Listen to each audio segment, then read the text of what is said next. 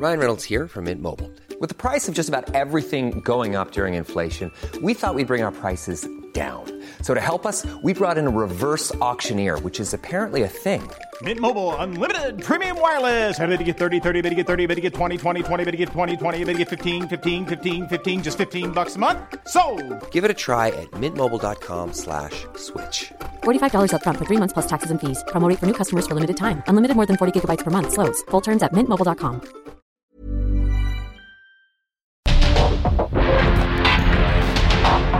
Porque el mundo actual no se entendería sin la economía, las finanzas y los negocios. Acompaña a Mario Maldonado, el columnista de negocios más joven y objetivo del periodismo financiero en su programa.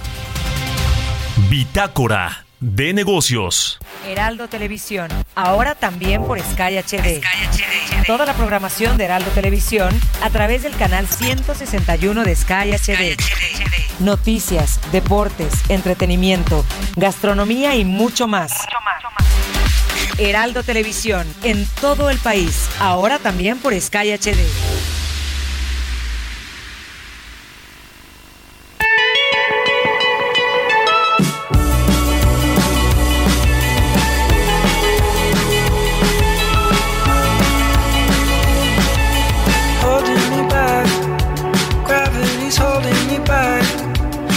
You to hold out the palm of your hand. Why don't we leave it at that? Nothing to say when everything gets in the way.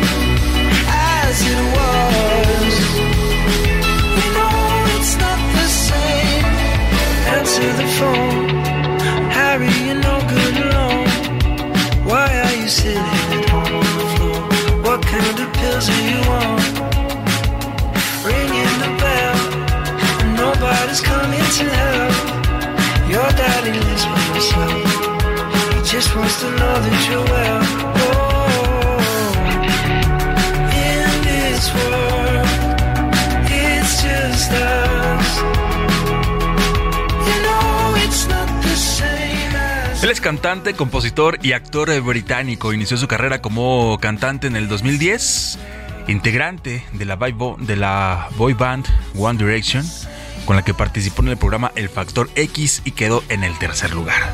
Sin embargo, la agrupación firmó un contrato discográfico con el sello Zico, con el que publicaron cinco álbums, los cuales alcanzaron la primera posición en las listas de los más vendidos en numerosos países, entre ellos Estados Unidos, el Reino Unido y además de registrar altas ventas. Después, después de que One Direction anunciara su descanso indefinido, inició su carrera como solista con la publicación de su álbum homónimo en el 2017.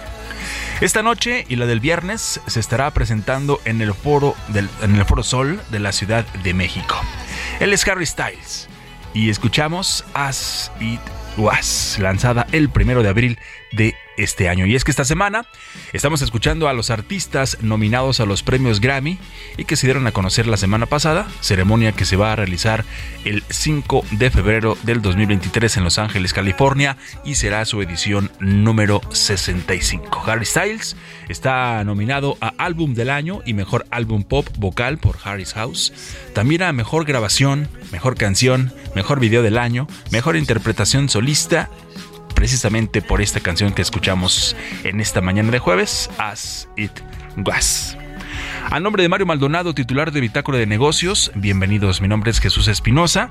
Lo invito a que se quede con nosotros de aquí hasta las 6 de la mañana con 55 minutos con toda la información de la economía, las finanzas y los negocios. En este jueves, jueves 24 de noviembre del 2022, le vamos a tener toda la información y como cada jueves, vamos a platicar en este espacio con Gerardo Flores, economista especializado en análisis de políticas públicas sobre esto que sacó también la OCDE que está proponiendo ya tres reformas para el crecimiento económico de México.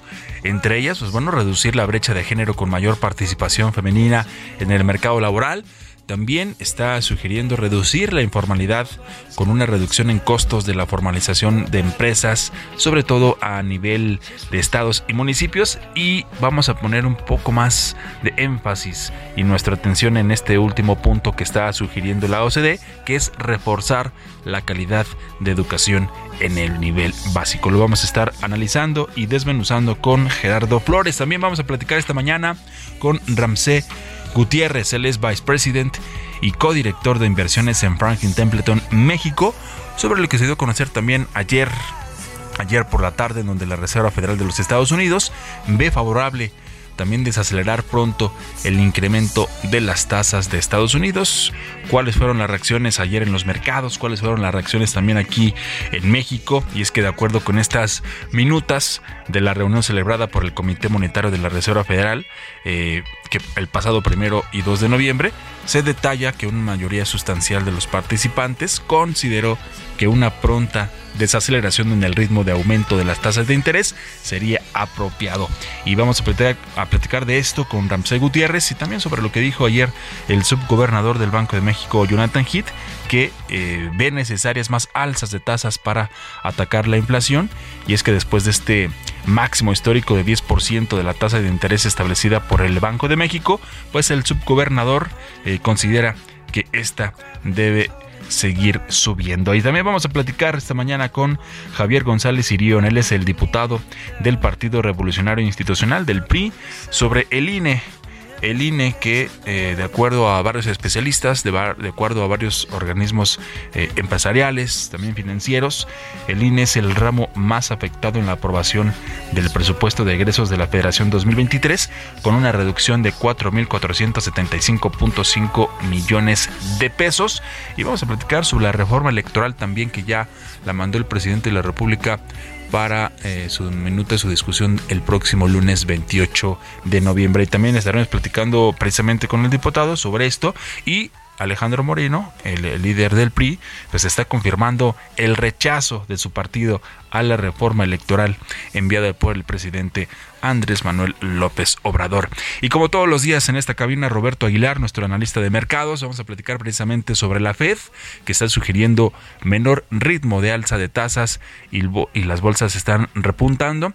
También sube la confianza empresarial en Alemania, menor impacto por crisis energética y Inbursa el cuarto postor que se retira de la contienda por Banamex. También lo estaremos desglosando con Roberto Aguilar en esta mañana. Así que quédese con nosotros y como lo hemos estado haciendo en estos días, en estos días futboleros. Vamos a platicar un poco de fútbol, vamos a platicar un poco del Mundial, qué está sucediendo o qué sucedió ayer, qué sucedió ya en esta mañana, que arrancó la jornada del jueves. Hoy juega Brasil, ¿no? Juega Brasil, juega Portugal, también más adelante lo vamos a estar platicando y algunos otros números que le hemos estado compartiendo aquí, números relacionados con las empresas, con encuestas, con sondeos que hacen interesante y le ponen un poco más de condimento a este torneo internacional a nivel selecciones. México estará jugando el sábado, el sábado frente a Argentina a las 10 de la, de la mañana. Creo que, y lo vamos a, a confirmar más tarde, primero estaría jugando Polonia frente a Arabia Saudita y si gana Polonia le pone más presión también a la selección mexicana o si Arabia Saudita también diera nuevamente esta sorpresa ganándole a Polonia, se iría seis puntos arriba y entonces también se podría complicar la causa porque el segundo puesto para avanzar a la siguiente fase se lo estarían disputando precisamente eh, México, Argentina y también Polonia. Se pone, se pone calentito el grupo C del de Mundial. Así que quédese con nosotros. Por lo pronto le presento un resumen con lo más importante de las finanzas, la economía y los negocios.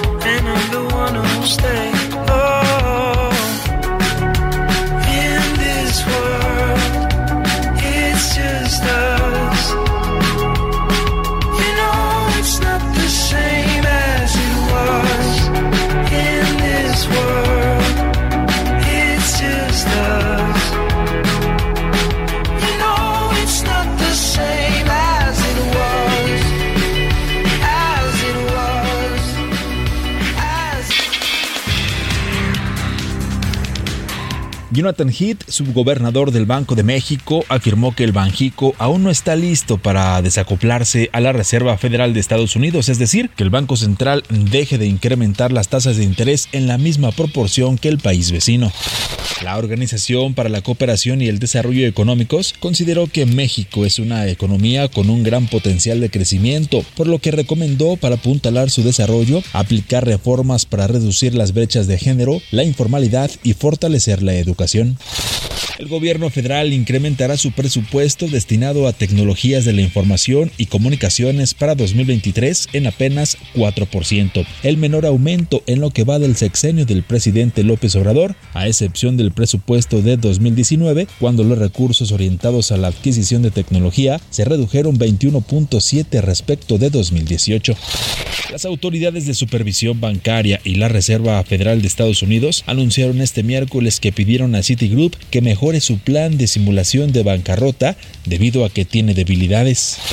Este miércoles, Grupo Financiero en Bursa, propiedad de Carlos Slim, anunció que ya no está interesado en la compra de Banamex. De acuerdo con información ofrecida por el banco, luego de su propuesta no vinculante para la adquisición de dichos negocios, las partes acordaron mutuamente que Inbursa no continuará en las siguientes etapas del proceso.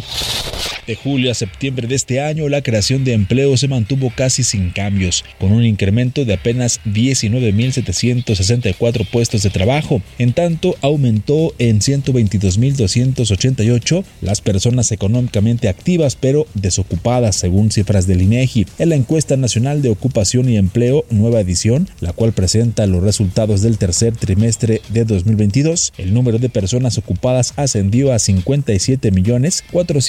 57.440.441, cifra superior a la registrada en el trimestre de abril a junio. La Secretaría de Desarrollo Económico de la Ciudad de México informó que de acuerdo con datos de la Secretaría de Economía, durante el tercer trimestre de este 2022, la CDMX fue la entidad federativa con mayor inversión extranjera directa al captar 788.7 millones de dólares.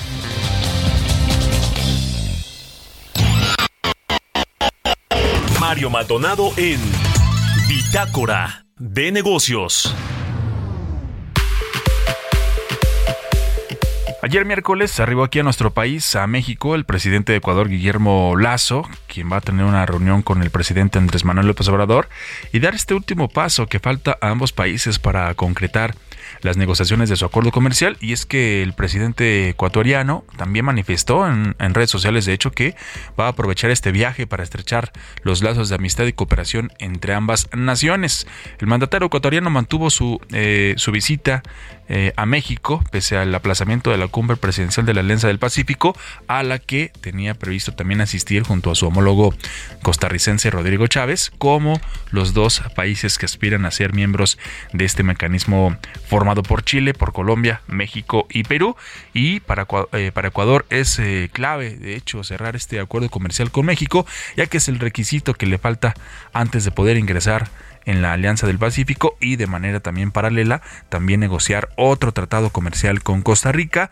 La pasada semana, de hecho, el ministro ecuatoriano de Producción, Comercio Exterior, Inversiones y Pesca, Julio José Prado, aseguró que Ecuador y México están, así lo dijo, a un camarón de cerrar las negociaciones. Prado también ratificó que las conversaciones entre ambos países están al 99% y valoró la implicación de Lazo y de López Obrador para retomar las negociaciones. Así que estaremos pendientes de las actividades en este jueves del presidente de Ecuador en nuestro país.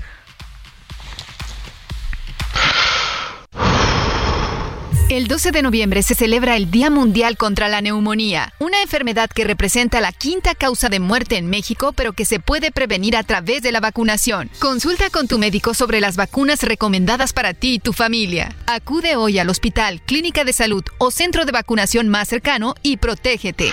Porque cuando prevenimos, respiramos tranquilos. Sobre los esquemas de vacunación, consulte previamente a su médico. Un mensaje de Pfizer con autorización 22330021B0815.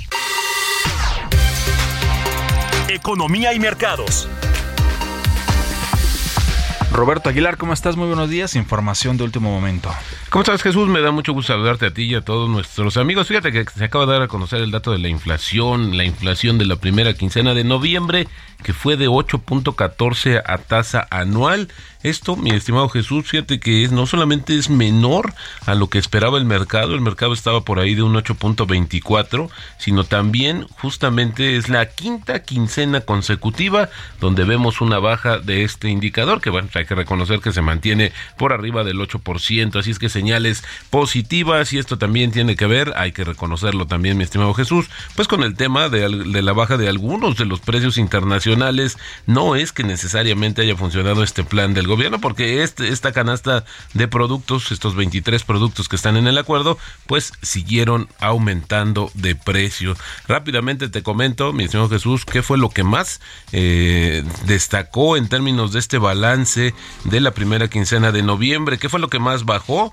Bueno, pues bajó el tema de eh, justamente eh, perdón, lo que más subió fueron la electricidad porque se eliminan algunos subsidios, el transporte aéreo, loncherías, fondas, torterías y taquerías, eh, servicios profesionales, servicios turísticos de paquete, gasolina de bajo octanaje, también restaurantes y similares y los automóviles del otro lado, lo que más bajó mi estimado Jesús, cebolla, gas doméstico, LP, papa, tomate, eh, también los hoteles, naranja, pollo, calabacita, melón y aguacate, que estos son productos agrícolas que están ligados a los ciclos justamente de producción. Te comento también, mi estimado Jesús, que bueno, pues ayer la lectura de lo que dijo o la Reserva Federal de lo que discutió en su última reunión de política monetaria a través justamente de las minutas, pues parece que animó a los mercados.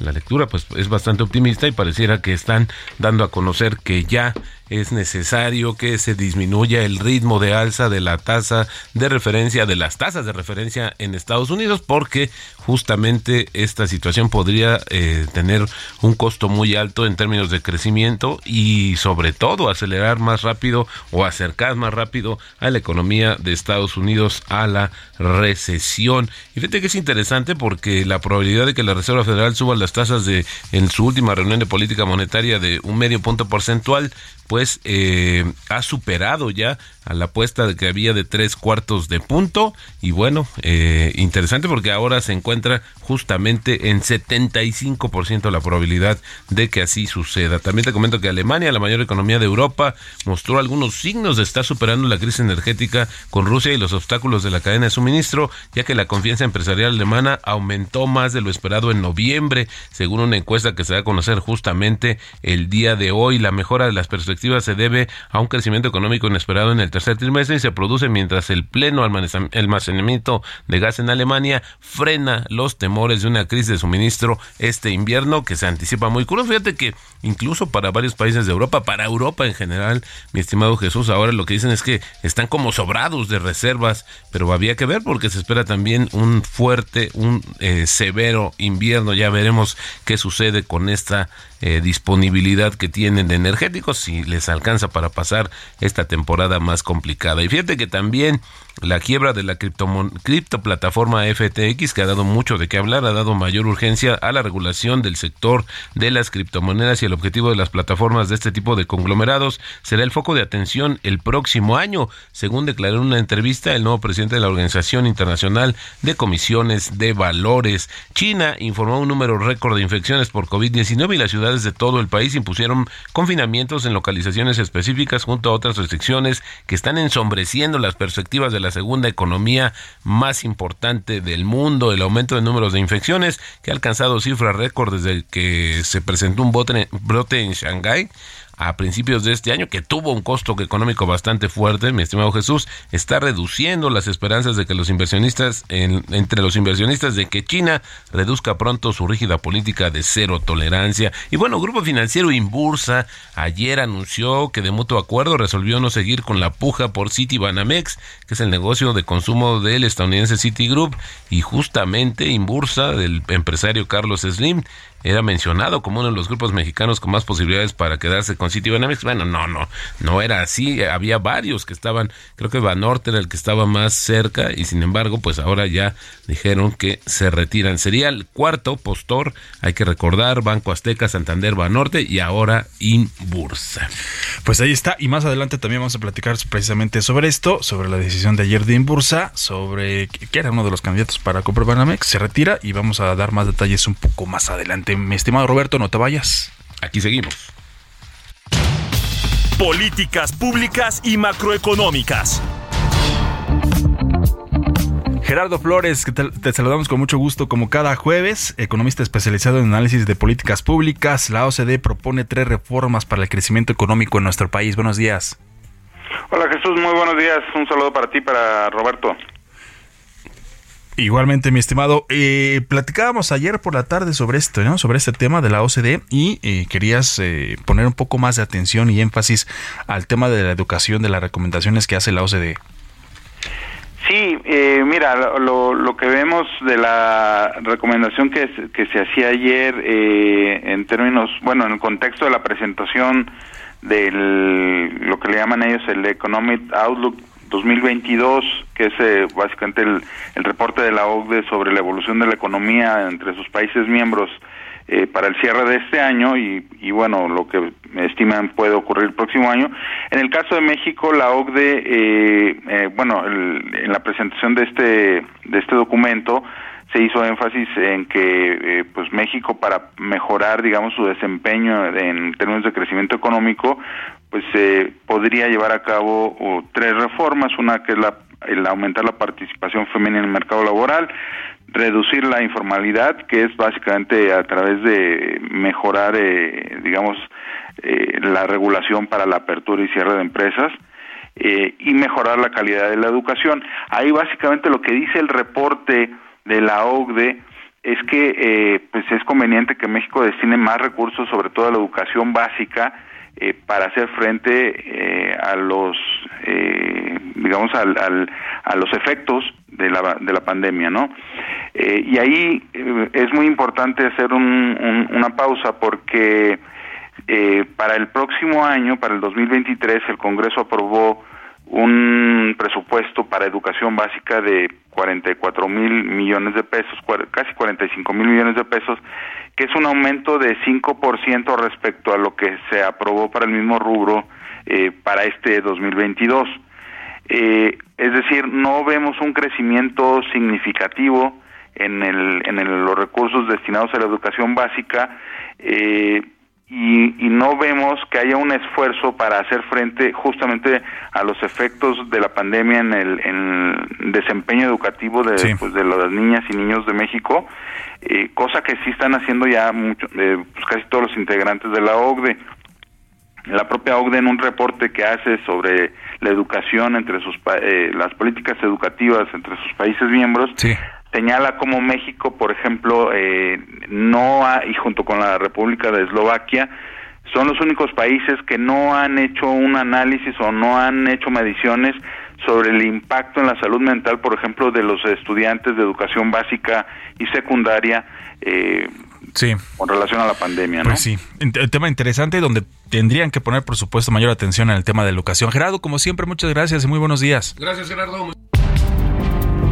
En un momento continuamos con la información más relevante del mundo financiero en Bitácora de Negocios con Mario Maldonado. Regresamos.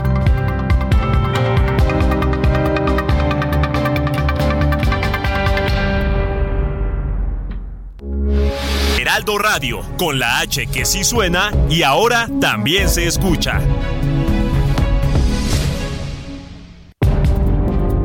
Estamos de vuelta en Bitácora de Negocios con Mario Maldonado.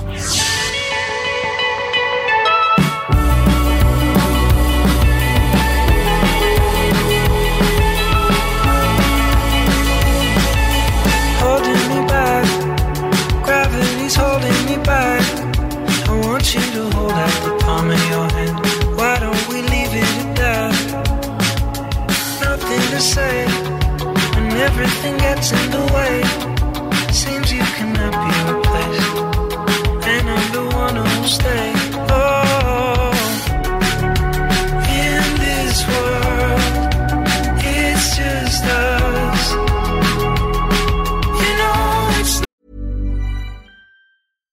I'm Ryan Reynolds. Recently, I asked Mint Mobile's legal team if big wireless companies are allowed to raise prices due to inflation. They said yes. And then when I asked if raising prices technically violates those onerous two year contracts, they said, What the f are you talking about, you insane Hollywood ass?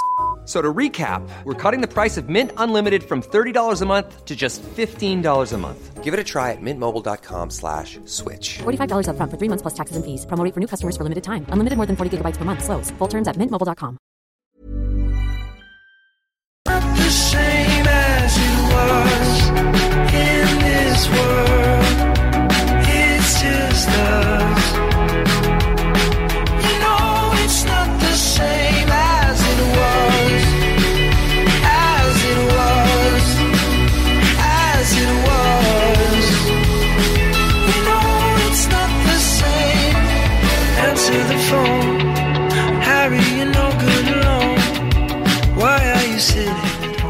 6 de la mañana con 31 minutos, seguimos escuchando a Harry Styles porque esta semana estamos escuchando a los artistas nominados a los premios Grammy, la edición número 65 que se va a realizar el 5 de febrero del 2023 en Los Ángeles, California. Y aparte de que esta noche y la de mañana viernes se presenta este artista británico en el Foro Sol de la Ciudad de México. Ya estuvo en Guadalajara, ya estuvo en Monterrey y ahora le toca el turno a la capital del país. Esto que estamos escuchando se llama As It Was y algunas de las nominaciones que tiene este artista es álbum del año y mejor álbum pop vocal, también mejor grabación, mejor canción, eh, mejor video del año, mejor interpretación, todas estas nominaciones precisamente por esto que estamos escuchando en esta mañana. Y ya le decíamos al inicio de este espacio y como todos los días platicamos unos datos muy breves acerca del Mundial, que ya, ya comenzó la actividad de este, de este jueves, ya hay resultados, Suiza le gana 1 por 0 a Camerún, se esperaba un poco más de la selección africana de hecho, pero no pudo, no pudo con Suiza, 1 por 0 y vamos de mal en peor en nuestra quiniela. Mi estimado Roberto, no sé cómo vayas tú con tu quinela, pero yo voy muy mal. No, bueno, pues es que ha habido algunos eh, resultados que han sido, pues, que han roto las, quince, las quinielas, mi estimado Jesús. Eh, bueno, pues eh, hay que mencionar el tema de Japón, nada más por sumar uno nuevo. Y bueno, vamos muy mal, dice decir, vamos muy mal con nuestra, con nuestra quinela. Y hoy juega Brasil, juega Portugal. Nos estaban acá diciendo DJ Kike, el ingeniero Adrián. Brasil se enfrenta a Serbia y Portugal estará haciendo lo propio contra Ghana. Y con esto se cierra la primera eh, etapa, bueno, los primeros partidos de la primera jornada. Mañana estará dando inicio ya la segunda jornada de este torneo a nivel selecciones. Y nada más para darle unos datos rapidísimos de lo que decíamos ayer en este sondeo que realizó KPMG sobre este torneo allá en Qatar. Encuestó a más de 300 directivos de empresas en México. También juega Uruguay, ¿no? Uruguay. Uruguay contra Corea del Sur. Decíamos que hubo un sondeo a 300 directivos de empresas en nuestro país y ya le compartíamos algunos datos como eh, este que le menciono a continuación. Dice aspectos primordiales para que una selección gane el mundial. 71% señala la importancia del trabajo en equipo, mientras que la mitad del 51% afirma que es la preparación, o sea, el entrenamiento y el ingrediente principal. También casi 4 de cada 10, es decir, el 37%, destaca la continuidad de la estrategia, la planeación y el liderazgo del entrenador, un 36%, y según la alta dirección, los dos equipos que llegarán a la final 2022 serán Brasil con el 49% y según este sondeo dice que Alemania con el 39%. Obviamente este sondeo se realizó antes de que iniciara el torneo. Alemania ya perdió, pero todavía se puede, se puede recuperar. Así que estaremos muy atentos a, a lo que suceda en esta jornada de este jueves. Son las 6 de la mañana ya casi con 35 minutos. Entrevista.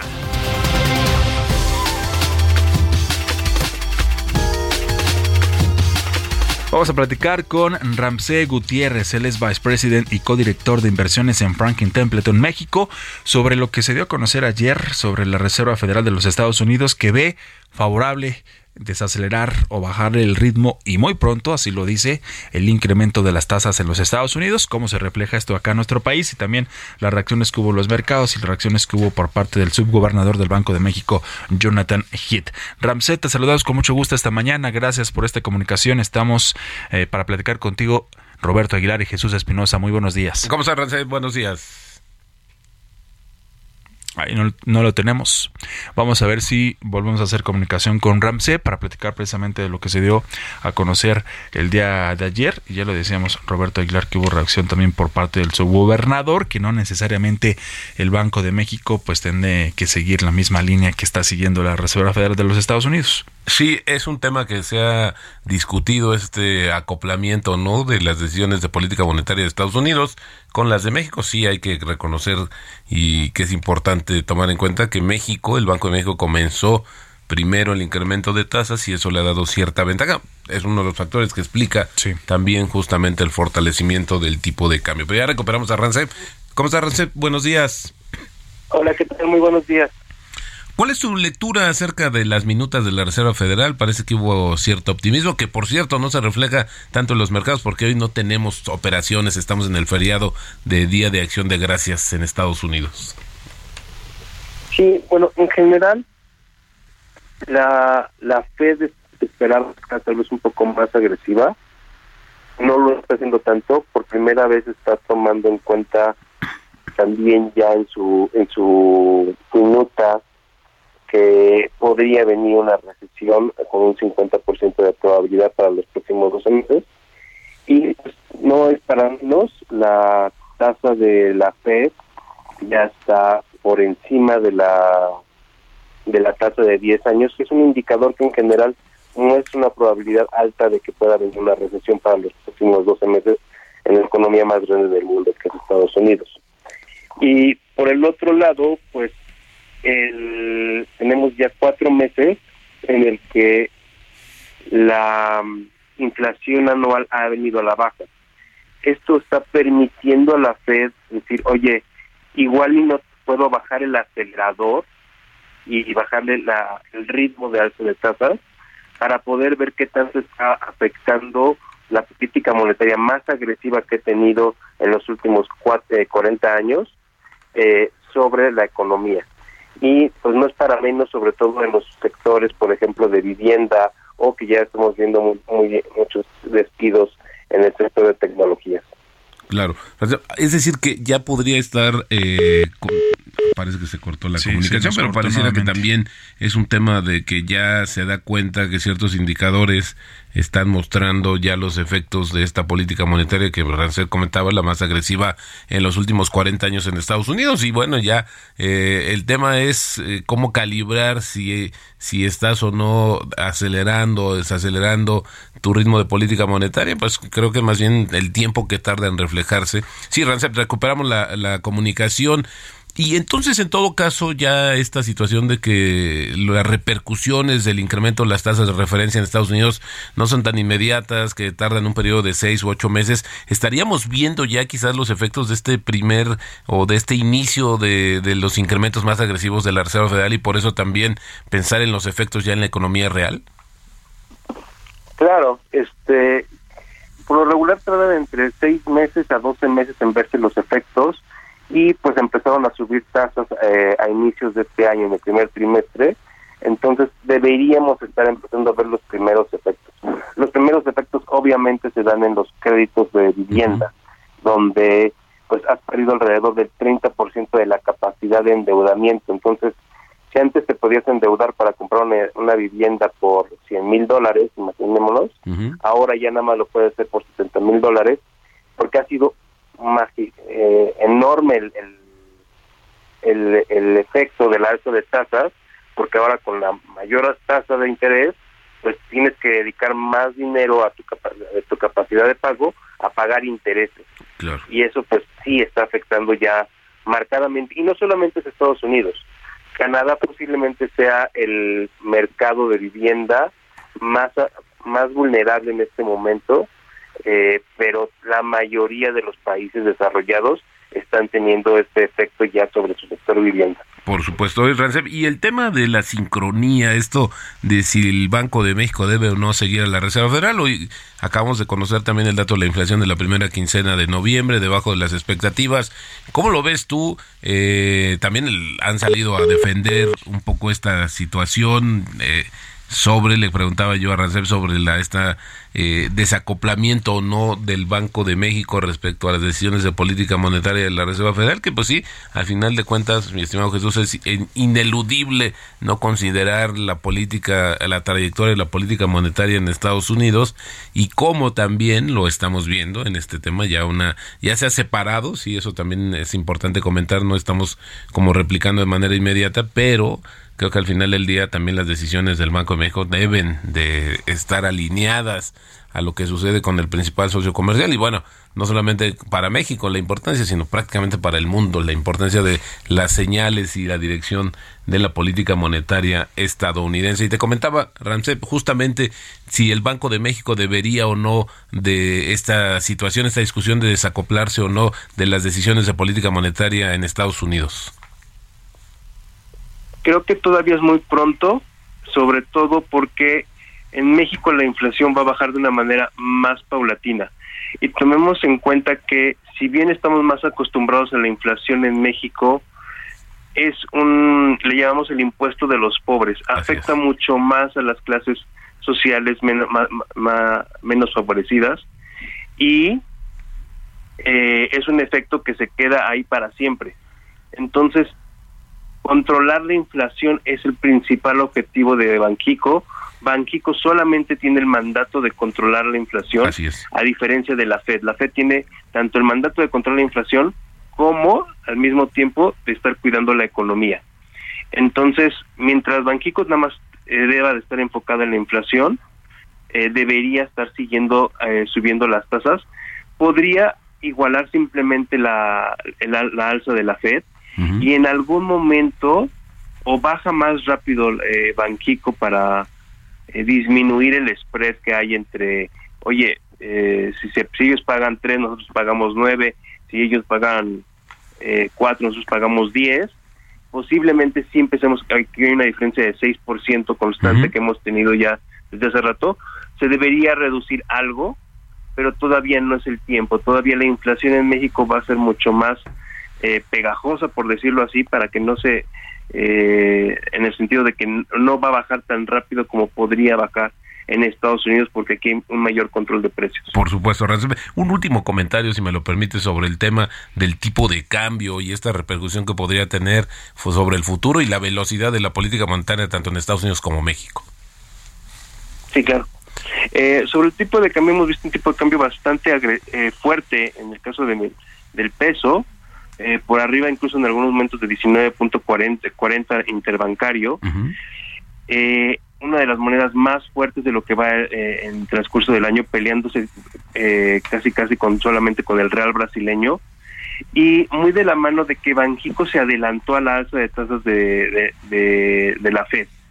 Esto ha ayudado en parte a que los flujos ayuden un poco a, México, pero no solamente ha sido Banquico, también esto el fenómeno de nearshoring que está generando flujos de de dólares a pesos, el turismo que sigue siendo muy, una, una variable muy relevante eh, y por último las remesas que siguen rompiendo récords. Entonces, juntando todas estas cosas, hemos generado o se ha generado un peso pues bastante fuerte respecto a casi cualquier moneda en el mundo que también tiene su contraparte, su otra cara, esta, este fortalecimiento de la moneda mexicana.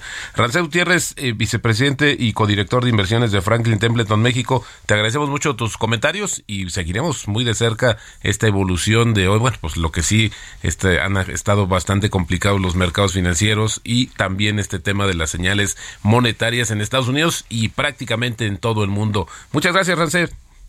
A ustedes, muchas gracias. Buen día. Buen día. Gracias, buenos días. Son las 6 con 44 minutos. No te pierdas lo que Total Play tiene para ti este buen fin. Contrata ahora y llévate 150 canales, 100 en HD para que veas tus programas favoritos, 50 megas extra para navegar a toda velocidad, un servicio de TV adicional por 4 meses y por tiempo limitado recibe un Wi-Fi Pro sin costo. ¿Ves? Esta es una promo que sí es promo. Cámbiate ya y vive la experiencia Total Play. Historias empresariales. Y ya que estamos en este mood futbolero, bueno, allá en Qatar está un programa piloto de pagos mediante reconocimiento facial. Esto como parte de una serie de esfuerzos por estrenar nuevas tecnologías en el marco de este evento de fútbol a nivel internacional. ¿De qué se trata? Nos platica Giovanna Torres con la previsión de que más de un millón de aficionados están en Qatar. Visa ha instalado 5.300 terminales de pago habilitadas con tecnología sin contacto en las sedes oficiales de la FIFA, lo que convierte a este evento con mayor capacidad de pagos digitales de la historia. También pondrá a prueba innovaciones de pago para brindar a los fanáticos un fácil acceso a pagos digitales simples y seguros traerá una serie de soluciones de pago digital en el Mundial, incluidos varios programas piloto limitados para demostrar cómo las futuras soluciones de pago pueden cobrar vida. Por ejemplo, los pagos biométricos faciales, la tecnología de reconocimiento facial, que es la primera vez que se utilizará para realizar pagos en este torneo. Es una colaboración entre Qatar National Bank y Pod ID y cuenta con el respaldo de Visa y su tecnología de tokenización. La solución permite a los consumidores autentificar pagos usando solo su rostro, sin una tarjeta física o un teléfono móvil, después de registro inicial y esta prueba en Doha. Una tarjeta con diseño animado a medida que los consumidores se acostumbran más a obtener cosas de forma instantánea. También se está probando una solución de emisión de tarjetas digitales para un reducido número de tarjetavientes en Doha. En alianza con tres bancos con sede en Qatar, la solución Tap to Phone facilita a los comercios el uso de sus dispositivos Android habilitados con NFC para aceptar pagos sin contacto simplemente descargando una aplicación. Para Bitácora de Negocios, Giovanna Torres.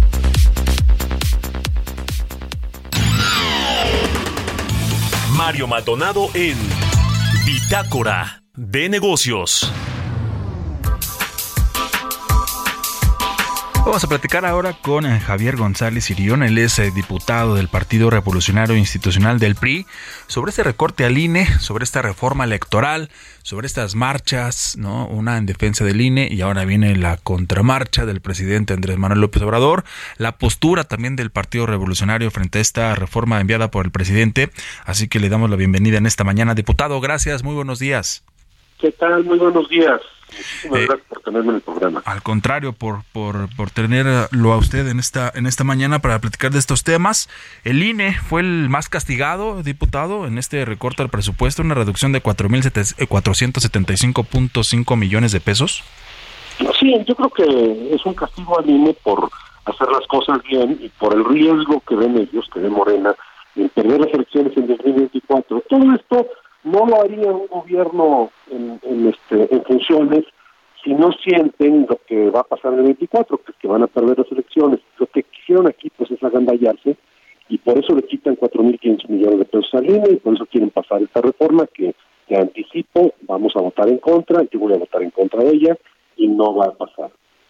Sí. ¿Perdón? Sí, eh, nos decía el diputado aparte, no va a pasar, así es, también es la postura. Ayer lo daba a conocer también Alejandro Moreno, eh, precisamente, que no van a, que no va a pasar, que van a votar en contra de esta reforma electoral. Se, se llevó a cabo primero una marcha, una marcha convocada por la ciudadanía, eh, por algunos también eh, eh, exfuncionarios y donde se dieron cita a muchas personas, por supuesto más de 50 y más de 60 mil pesos, pesos perdón, de personas que decía el presidente, alrededor de unas 500 a 600 mil personas, una marcha que minimizó el, tanto el presidente como el secretario de gobernación, la calificó como una caricatura. ¿Ustedes cómo, cómo leen, cuál es su lectura sobre esta, sobre esta marcha que se dio aquí en la ciudadanía, en la Ciudad de México, en defensa del INE?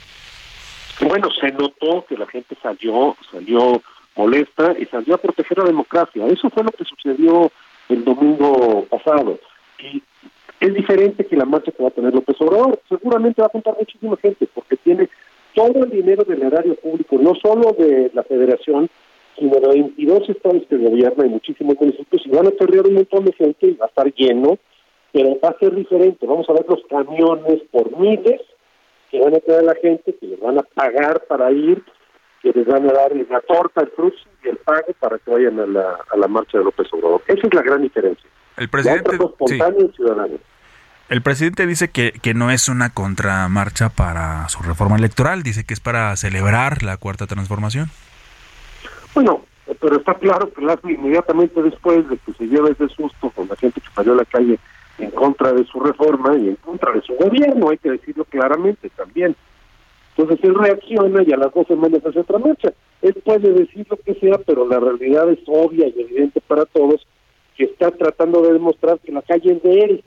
Y con tanto dinero, primero tiene mucha experiencia, hay que aceptárselo en, en movilizar gente, y segundo tiene todo el dinero del gobierno federal y de los gobiernos locales que se van a gastar por cada 250 mil personas que lleven, se va a gastar 100 millones de pesos, y eso va a venir erario público, ni modo que el hombre, no van a ser espontáneos, vamos a ver los camiones y vamos a ver la movilización de gente, acarreados al más puro estilo de 1970 a 1970. Esa va a ser la gran diferencia. Ahora, diputado, sobre la reforma electoral, bueno, ya eh, se analizó el dictamen y será el próximo lunes 28 de noviembre cuando la Cámara de Diputados pues dictamine ¿no? la iniciativa de la reforma electoral y tanto eh, el vicecoordinador de Morena en la Cámara de Diputados, Leonel Godoy, también eh, el presidente de la Junta de Coordinación Política de la Cámara, Ignacio Mier, pues están haciendo un llamado a los otros partidos para que presenten unas propuestas o unas contrapropuestas a esta reforma. Mira, el, ya dijo López Obrador que no esconde nada. Esto se va a votar probablemente el martes. El martes vamos a votar en contra de la reforma y la vamos a echar para abajo, lo vamos a congelar. Después va a venir el plan B, y el plan B van a ser un montón de leyes secundarias que va a tratar de pasar López Obrador. También voy a votar en contra de esas leyes, de todo lo que venga electoral de López Obrador, porque solo contiene un barro envenenado en algún lugar, en contra de la, de la democracia y a favor de él controlar las elecciones para no perderlas. Entonces vamos a votar en contra y va a tratar de hacer algún truco que va a ser seguramente anticonstitucional y entonces tenemos que ir a las cortes a echarle para abajo. Así va a ser, así ha sido todo con López Obrador y aquí lo malo es que independientemente de todo lo que está haciendo, está echando para abajo la economía del país porque los países serios tienen que invertir en lugares democráticos. El mundo se polarizó, ya está por un lado Estados Unidos, Inglaterra y sus, sus países aliados, Canadá y Australia, y Europa. Y por el otro lado están China, India y Rusia, está clarísimo. Nosotros podemos aprovecharlo y convertirnos en la gran potencia industrial para abastecer a los países de Estados Unidos, Reino Unido, que no han podido firmar el Tratado de Libre Comercio, yo me senté con una delegación de diputados ingleses y son ávidos, y nosotros también de firmar el tratado, pero por incompetencia del gobierno actual no se ha podido hacer. Y eso nos daría 20-25% de aumentos en las exportaciones de lo que ya tenemos hacia Reino Unido y una inversión enorme. Por ejemplo, cambiaríamos el aeropuerto de Santa Lucía, el aeropuerto de pasajeros, al aeropuerto de carga. Y todos los terrenos que están alrededor están completamente vacíos, en medio de la nada, los vamos a aprovechar para hacer grandes parques industriales, para darle abasto a este nuevo tratado de libre comercio con Reino Unido. Pero no podemos porque no es el dato Obrador y por la ineficiencia de este gobierno. Y esto de la democracia es algo que estos países, Reino Unido, Estados Unidos, Europa, necesitan un socio comercial. Por eso es tan grave el tema de, la reforma que mandó López Obrador. Pues diputado Javier González Sirión, estaremos pendientes de lo que pase la siguiente semana y si nos permite estamos en comunicación para ver cómo avanza y ya lo ha dicho, van a votar en contra de esta reforma. Absolutamente. Y completamente a tus órdenes. Igualmente, muchas gracias diputado Javier González Sirión, diputado del Partido Revolucionario Institucional por estos minutos. Gracias y muy buenos días. Con esto nos despedimos. Gracias a nombre de Mario Maldonado, titular de este espacio, Bitácora de Negocios. Los dejamos con Lupita Juárez y Sergio Sarmiento. Nos escuchamos mañana, mañana viernes, en punto de las seis. Soy Jesús Espinosa. Muy buenos días.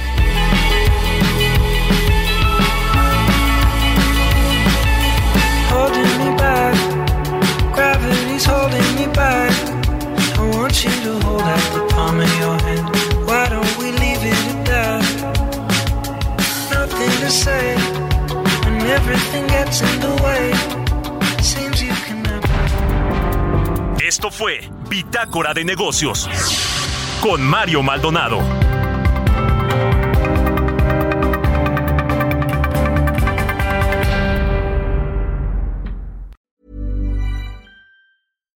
Hi, I'm Daniel, founder of Pretty Litter. Cats and cat owners deserve better than any old fashioned litter. That's why I teamed up with scientists and veterinarians to create Pretty Litter.